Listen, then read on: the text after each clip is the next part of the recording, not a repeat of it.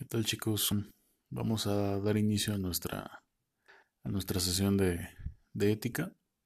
Y bueno, el tema de hoy vamos a, vamos a concluir con la parte de justicia, pero vamos a, ingresar a, la, a, lo que es la contraparte, lo que vamos a revisar la próxima semana, que es injusticia.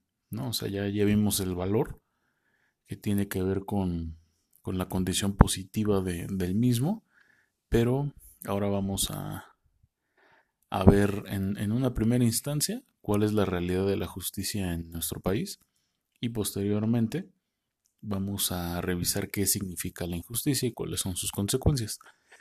En la ocasión pasada, que fue lo que, lo que hicimos o lo que revisamos, pues vimos las, instan las instancias de, de, justicia que hay en México, ¿okay? cómo funcionan, algunas características de ellas. Eh, y si se dieron cuenta, pues vienen muy...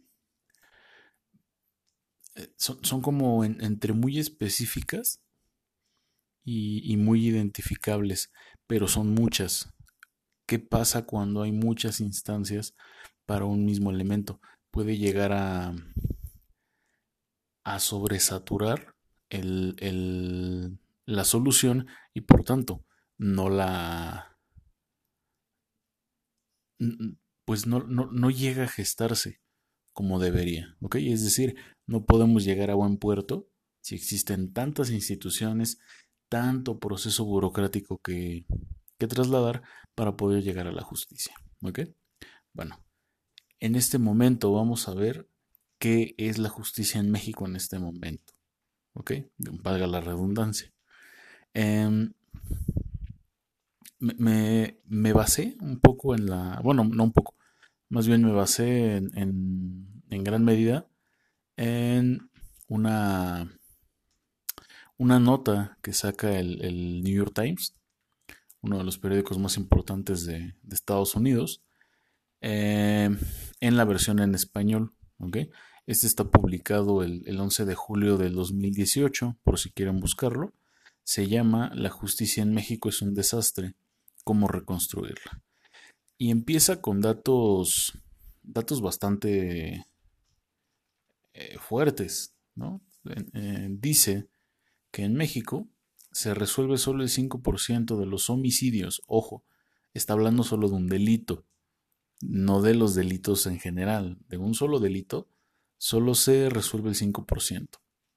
Es decir, se contabilizan de 2010 a 2016 154.557 asesinatos, de los cuales el 94.8% permanecen impunes. Es decir, no hubo un seguimiento, no se generó justicia. Esto es un dato muy alarmante. ¿Ok? Bueno. Eh, el promedio son, eh, son de cinco condenas por cada 100 víctimas. Es decir, de cada 100 personas que, que sufrieron un delito o fueron víctimas de un atentado, solamente el 5 son las que llegan a, resolver una condena. Pero ojo, esto no quiere decir que la condena sea justa, ¿ok? O que la condena sea lo que necesitaba el, el delito. Para comparar otras estadísticas, en el caso de eh, el continente americano como tal, eh, hablando desde uh, Alaska hasta Tierra de Fuego en Argentina, eh, el 24% de los culpables de algún delito es condenado. ¿okay? Mientras que en Asia, el 48% de los que cometen un delito son sentenciados como culpables.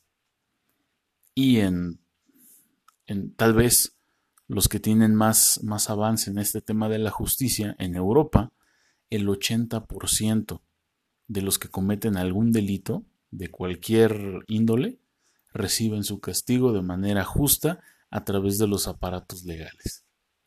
¿Esto qué implica? Que nosotros vivimos en medio de una crisis de impunidad.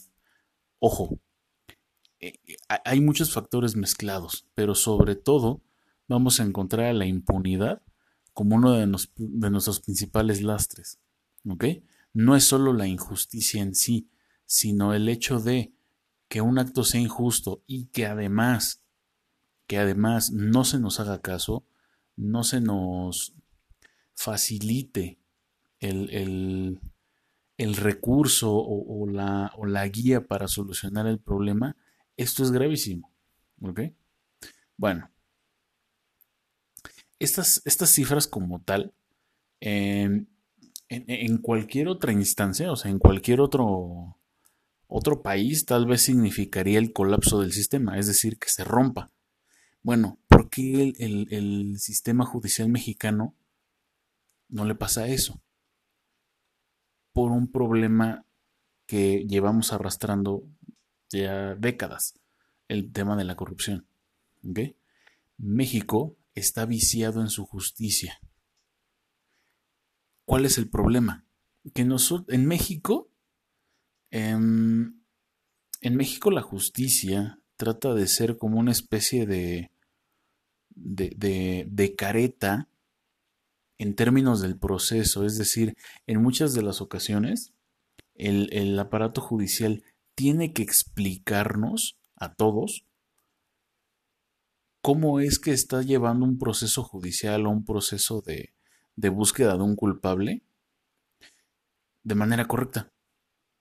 Cuando eso ya deberíamos de darlo por hecho. O sea, ¿a qué me refiero con esto?